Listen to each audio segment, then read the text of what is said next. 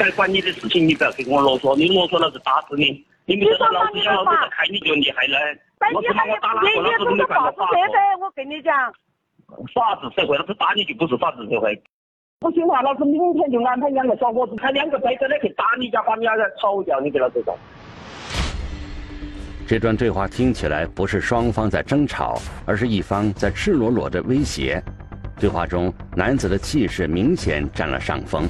那么，这两个人是谁？产生这段对话的原因是什么呢？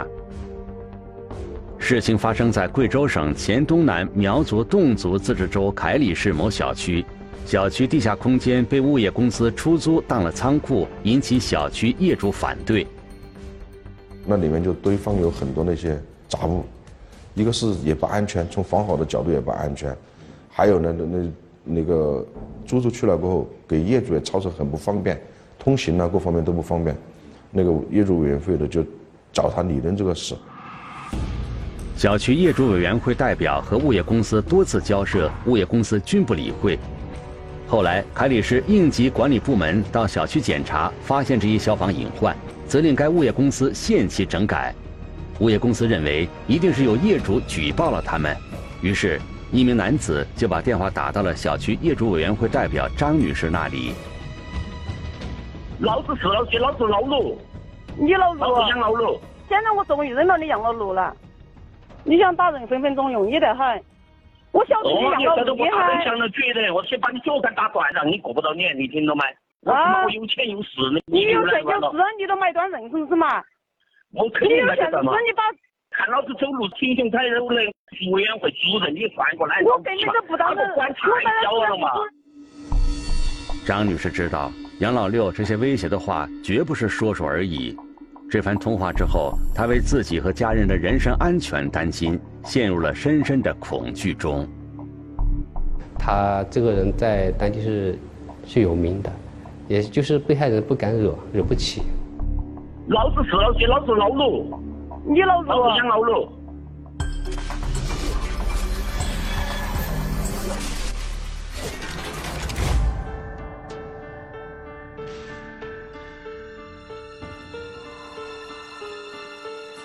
聚焦一线，直击现场。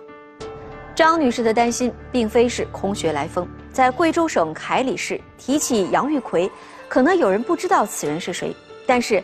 提起杨老六，那几乎是尽人皆知。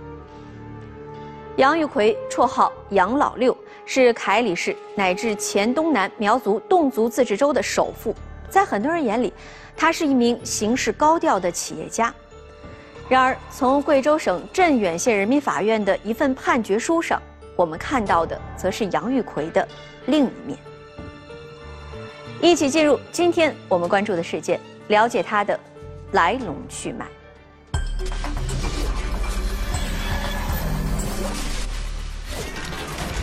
从被判决死刑缓期执行到富甲一方，杨玉奎有一部什么样的发家史？举报材料属实，案件提起侦查。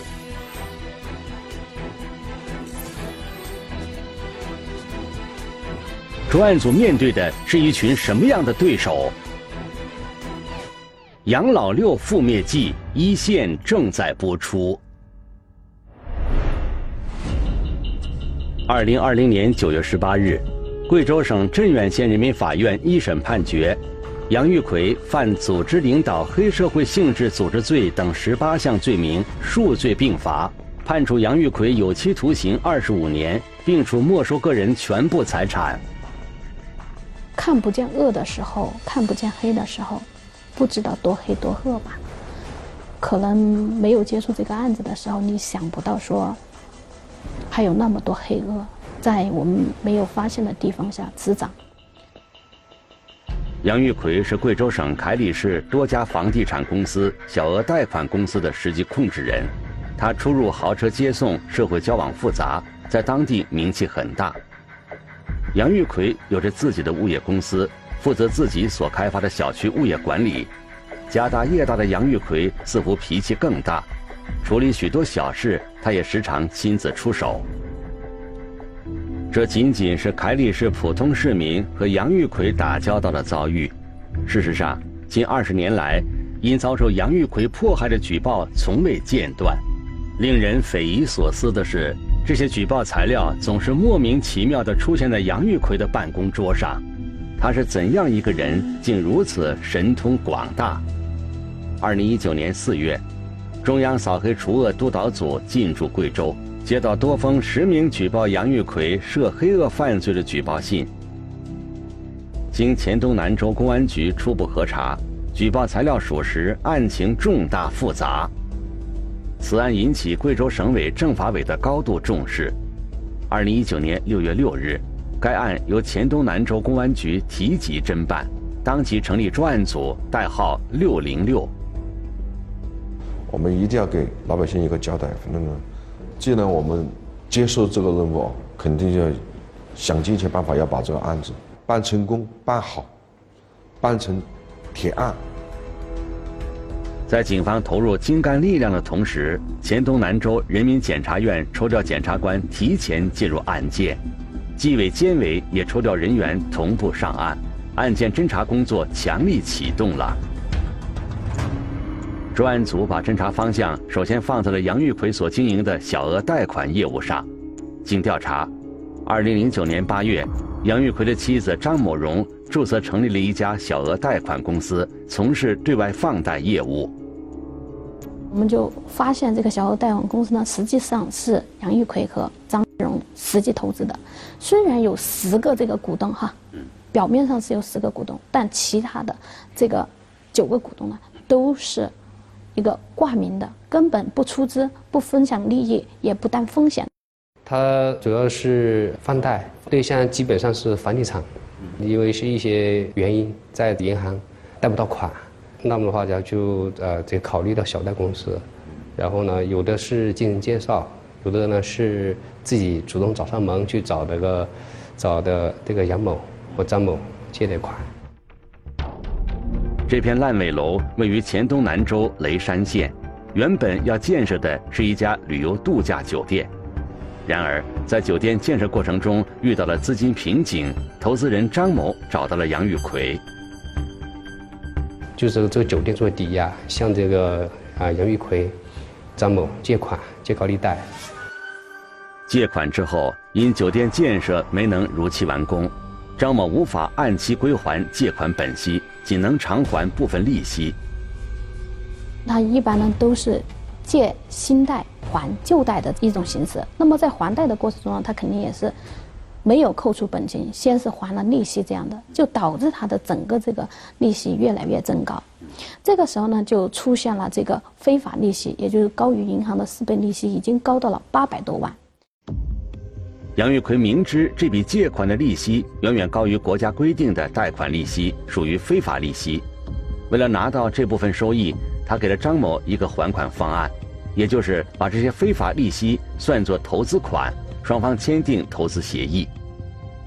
被害人呢还必须要配合他们去，去去去转账，啊，就是说把这八百三十多万转进他的账户，然后呢，他就安排他的这这些这些呃这小贷公司的财务呢又把这笔钱又转走了，转回去了，等于就是说，这个八百三十多万只是在被害人的账户走了一圈，留了个痕迹。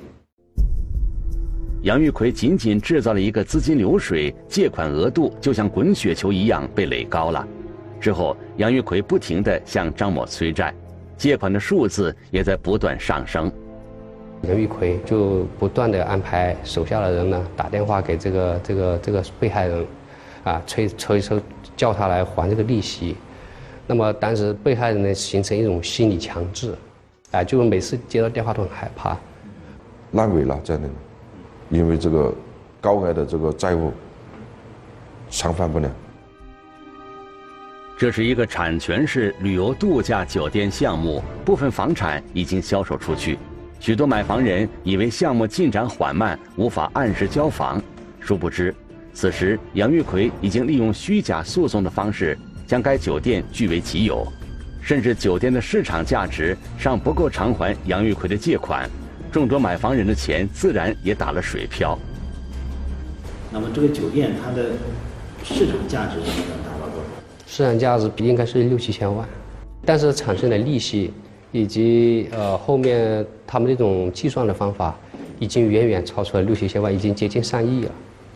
根据那个二零一九年关于套路贷的这个相关的实施这个意见呢，它就已经属于虚增债权债务，然后通过诉讼手段，然后获得了被害人的财物的这一个类别，就属于诈骗罪。在看似合法小额贷款公司的掩护下，杨玉奎做的借贷生意却充满了暴力。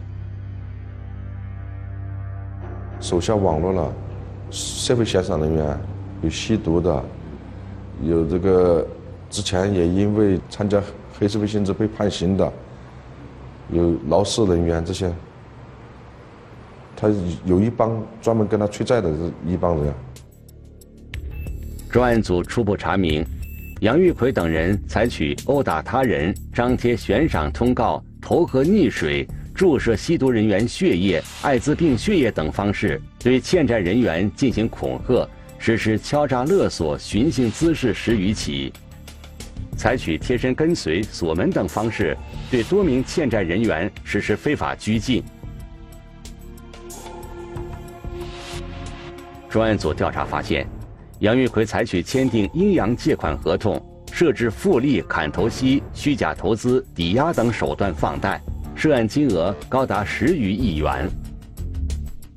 受害人呢面特别广，当时我们收到的线索非常的多，所以那么他这个涉黑的这个危害性特征呢，什么的，还有就是软暴力和暴力的这个违法性特征呢，慢慢的就一步一步的就凸显出来。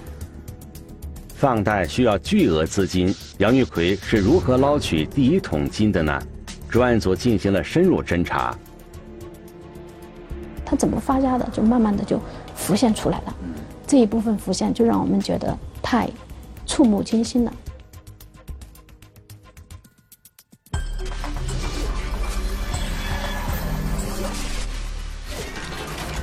侦查员在调查当中了解到。杨玉奎似乎也并非是一无是处。二零零八年，贵州省发生了特大明洞灾害，杨玉奎曾经积极捐款捐物，参加抗灾活动。除此之外，杨玉奎还曾经捐款筹建一所小学，积极参加慈善公益活动。在有些人眼里，杨玉奎为人豪爽，是一名富有爱心、事业成功的企业家，和被害人口中的黑恶形象。完全不相符。那么，杨玉奎究竟是一个什么样的人呢？我们来听听本案涉及的相关各方声音，解开疑问，还原真相。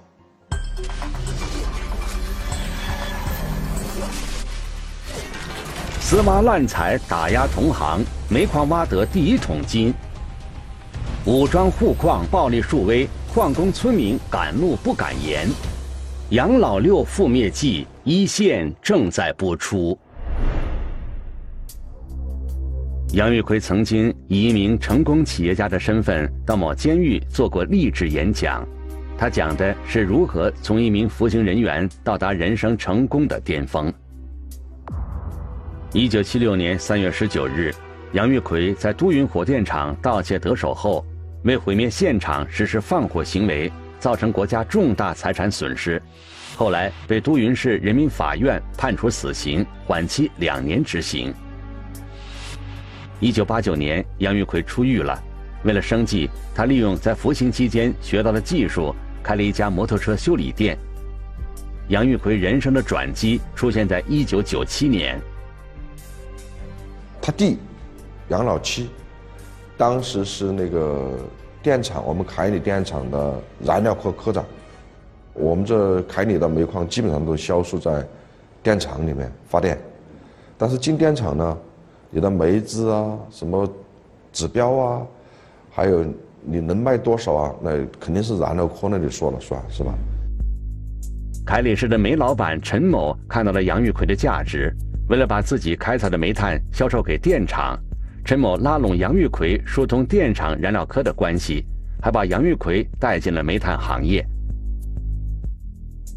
可能也是为了哎讨好他弟妹，就给了杨老六在自己的那个矿区之内给他开了一个洞。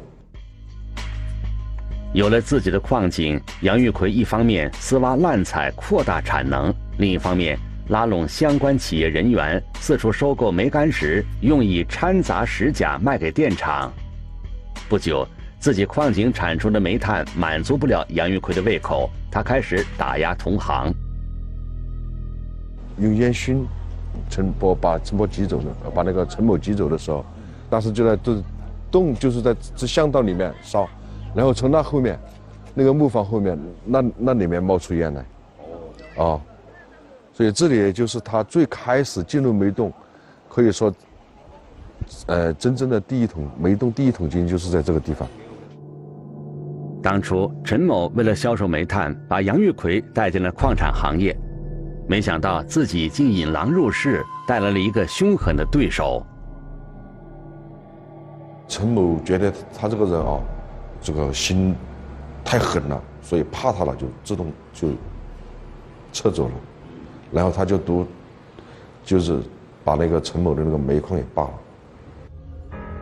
挤走了陈某，杨玉奎的煤矿扩大了规模，他更加肆无忌惮的放炮开采。这样一来，周边的村民就遭了殃。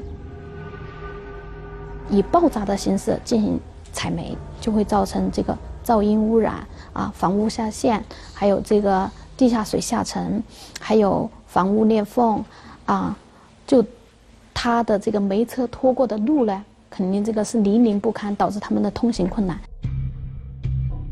受害的村民曾多次找到杨玉奎，要求煤矿赔偿自己的损失，杨玉奎均不予理睬。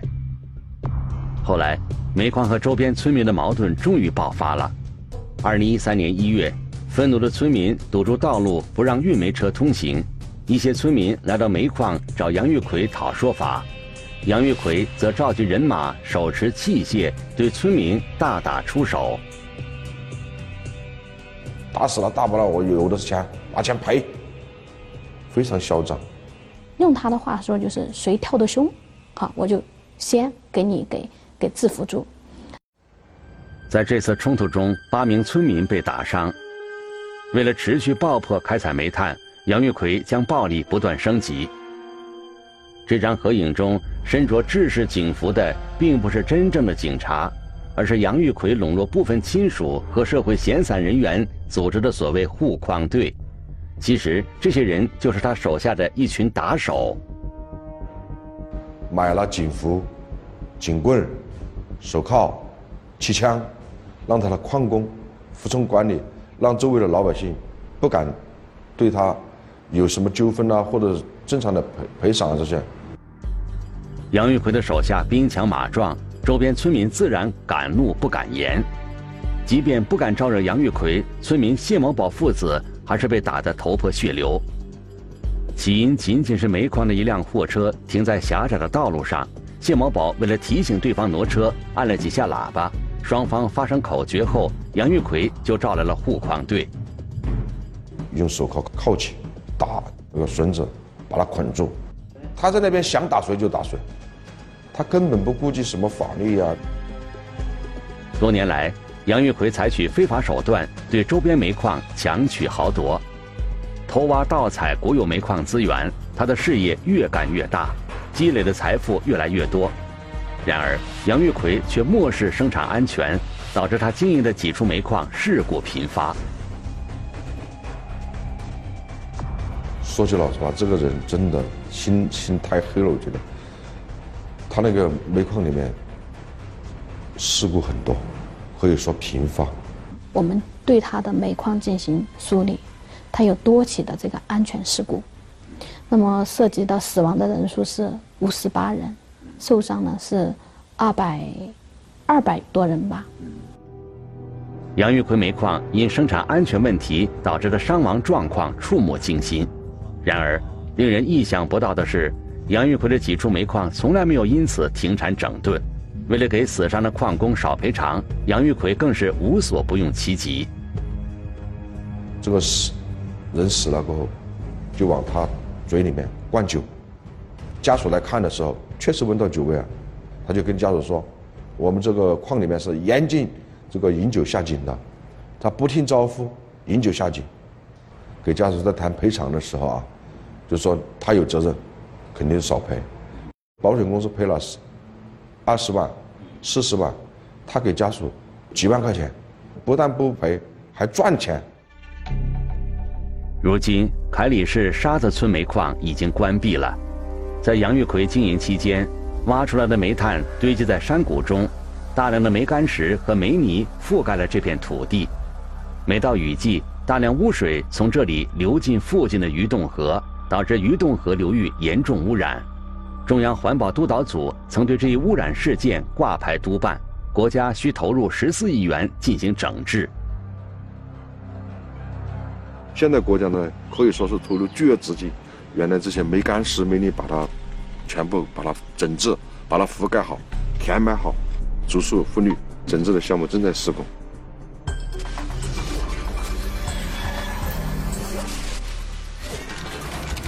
在煤矿行业，杨玉奎捞取了丰厚的利润。然而，由于事故频发，经营煤矿的风险也越来越大。二零零五年，杨玉奎陆续将自己名下的煤矿转卖，进军房地产业。二零零九年，他又涉足小额贷款行业，通过发放高利贷非法敛财。至此，杨玉奎告别了整日打打杀杀的煤老板生涯，他的名号也从矿区老百姓口中的“杨老六”变成了西装革履的“六哥”。经过近一个月的明察暗访，六零六专案组掌握了杨玉奎团伙数十起案件的关键证据。收网的时机到了。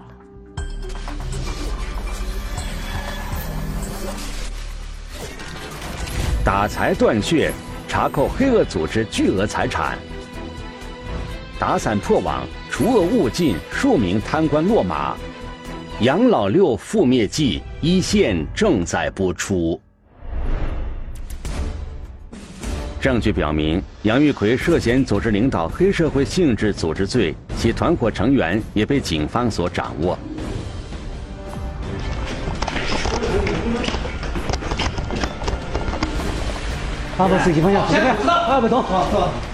二零一九年七月四日。六零六专案组对杨玉奎等八名主要犯罪嫌疑人展开抓捕行动。现在我们依法对你的人身及场所及相关场所进行搜查，请你配合。侦查员随即在杨玉奎的办公室展开了搜查。七八个平方的一个一个一个暗一个暗室里面，那现金就丢在地上，一包包的，一捆一捆的，随意的就。丢在地上，七百多万。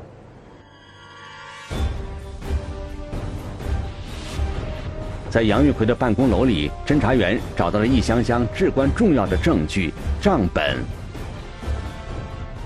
他那些借贷合同，包括他跟那些打手签的那用工合同，都有啊。放账的那些账本，放出去的、收回来的，都记得有账。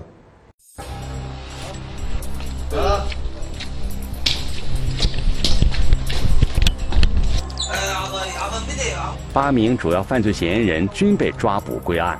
侦查员搜查到枪支、弹药等一批暴力工具，还有大量私刻的各种印章。按照专案组对黑恶组织打财断血的决策部署，侦查员对杨玉奎等人的资产进行了彻查，并扣押资金三千零二十七万元、豪华轿车十六辆、冻结存款八千六百二十一万元。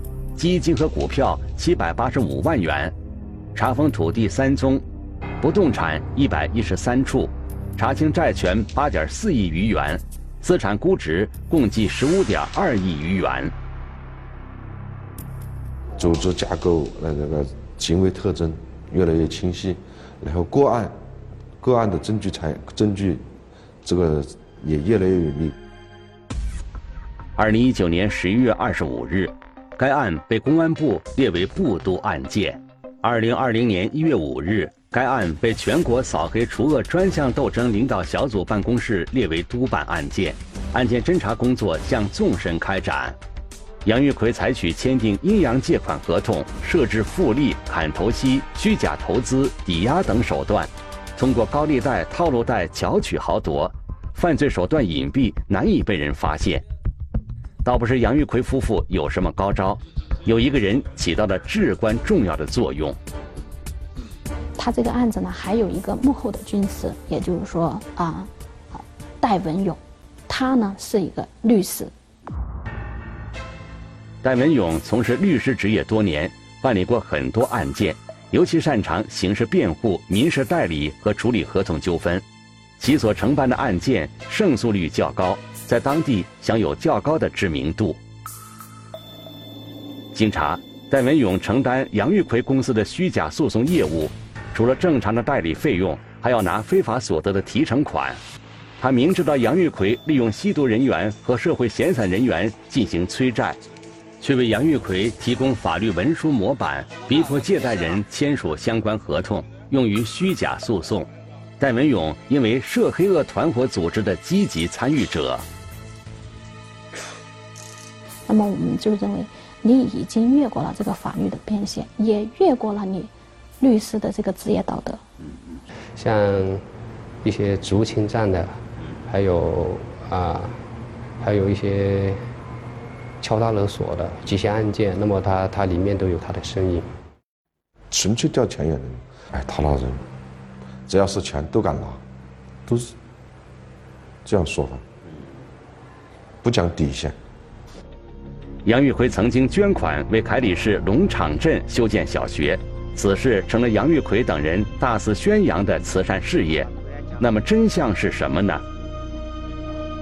杨老六的这个煤矿叫做沙子冲煤矿，这煤矿就在对面这里。哦。到了煤矿的那个矿口，矿口是就在对面这个这个位位置。哦。然后呢，他那个巷道，他挖这个挖没了。嗯。这杨六杨老六为了追求的利益最大化，就不顾说师生安全，他就把那个巷道一直挖挖到这个学校。哦。到这个学校地底下，挖巷道，爆破作业，这个爆破的时候呢，就把这个这个楼顶震塌了，震成开裂了。哦。当时现情况十分危险。原来正是因为杨玉奎的煤矿放炮作业，导致村小学墙体开裂，学生停课。这样的后果原本该杨玉奎负责，却被他当成了做慈善。他自己也也觉得这个那个房子做起也确实危险了。他不说是他造成的，他他感觉他像我哎，我就以一个企业家的身份，就赞助给给学校，赞助政府，哎修学校。还把它搞成是他的坚持助学的一一项成绩了，涂脂抹粉了，还给他。在经营煤矿、进入房地产开发行业、小额贷款行业期间，杨玉奎总是想方设法采取请吃、送现金、烟酒、红包、购物卡等行贿方式，拉拢腐蚀国家工作人员。在杨玉奎的围猎下，很多重要部门的领导干部甘当杨玉奎的保护伞，为其开绿灯、打招呼、减费用、平事端，为该组织提供非法庇护，逃避监管和法律制裁。在这个煤矿的发家史的过程中，也有很多的人对他进行举报控告，但他一直能够屹立不倒。那他背后是有这个相关的这个。编织了相关的这个关系网的，从煤矿的时候就开始了，到放开的时候就，可能已经是属于顺风顺水了，他的关系啊这方面就已经很，很很广了，在各个领域都有了。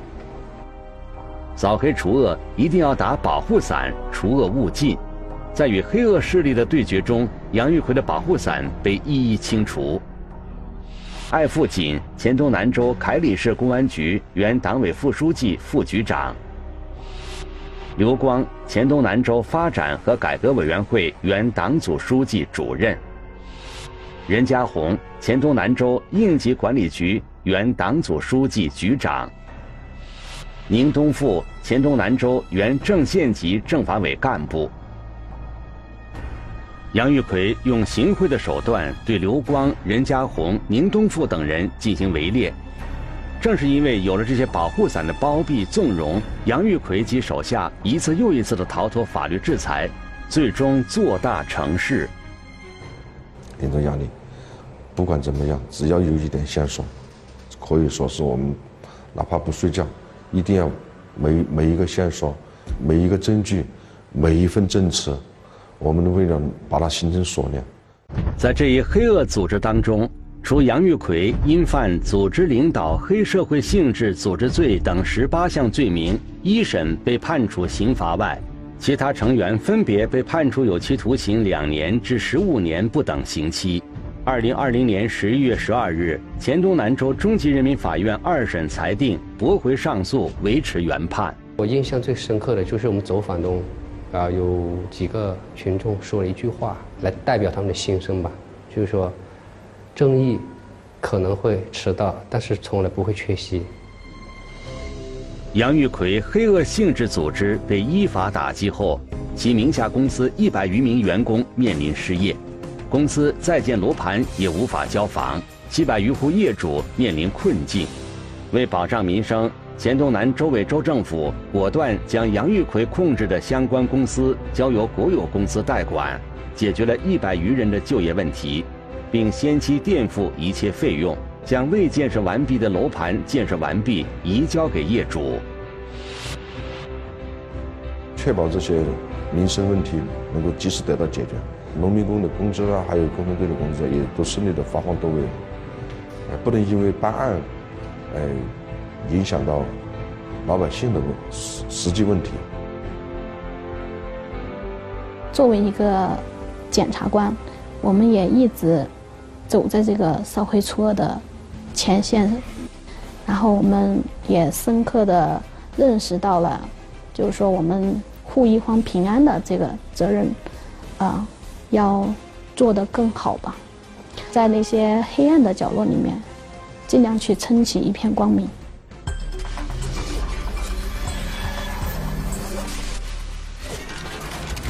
黔东南苗族侗族自治州公安局六零六专案组决定从个案入手，彻查杨玉奎先后在煤炭、小额贷款、房地产开发等领域组织实施的各类违法犯罪活动。那么，杨玉奎为何构成组织领导黑社会性质组织罪？我们来听一听中国政法大学刑事司法学院于冲副教授的解读。刑法第二百九十四条规定了组织领导参加黑社会性质组织罪。那么，对于黑社会性的组织，我们在这个认定的过程中，一般来说，它同时要具备四个特征，啊，就是咱们所讲的这个组织特征、经济特征、行为特征和这个危害性特征。组织特征的话，就是咱们讲的黑社会性的组织，一般来讲，它有一个明确的这个组织者、领导者，它的骨干成员基本是固定的，而且这个组织结构是比较稳定的。当然，现在这实践中啊，一些黑社会性的组织，它为了增强它的隐蔽性。可能会采取一些手段，比如说这个显得啊人员是频繁更替的，组织结构是松散的，我们可能还要抓本质，就要看他的骨干成员，他的主要领导者是不是紧密的，这就可以了。那么经济特征，好多黑社会的话，它这个主要是以经济来养黑，经济实力的话是黑社会组织的一个非常重要的一个特征。那么它一般来说就要利用它这种啊黑社会性的组织的这种这种特性来满足自己的这种经济利益的诉求。第三个是关于他的行为特征，这也是比较典型的一个特征，就是他的这个暴力性、胁迫性和有组织性。比如说以暴力威胁为基础，然后呢，在自己的这种组织势力和这种心理强制或者威慑的情况下，进行所谓的谈判、协商、调解啊，来获取自己的非法利益，这都被认定为是这种黑社会组织的行为特征。最后一个是关于它的危害性特征。那危害性特征的话，主要是指的它这种称霸一方在一定区域或者行业内形成一种非法控制或者重大影响，进而严重破坏经济社会生活秩序，这也是黑社会组织的一个本质特征啊，也是它区别于一般的犯罪集团的关键。一般来说，满足以上四个特征，我们就可以认定为啊是这个黑社会性的组织。扫黑除恶不能放过任何一个漏网之鱼，更要严查公职人员中的害群之马。黑白通吃、散黑一体的黑恶组织，社会危害性极强，民愤极大。唯有肃清，构建法治社会，才能够实至名归。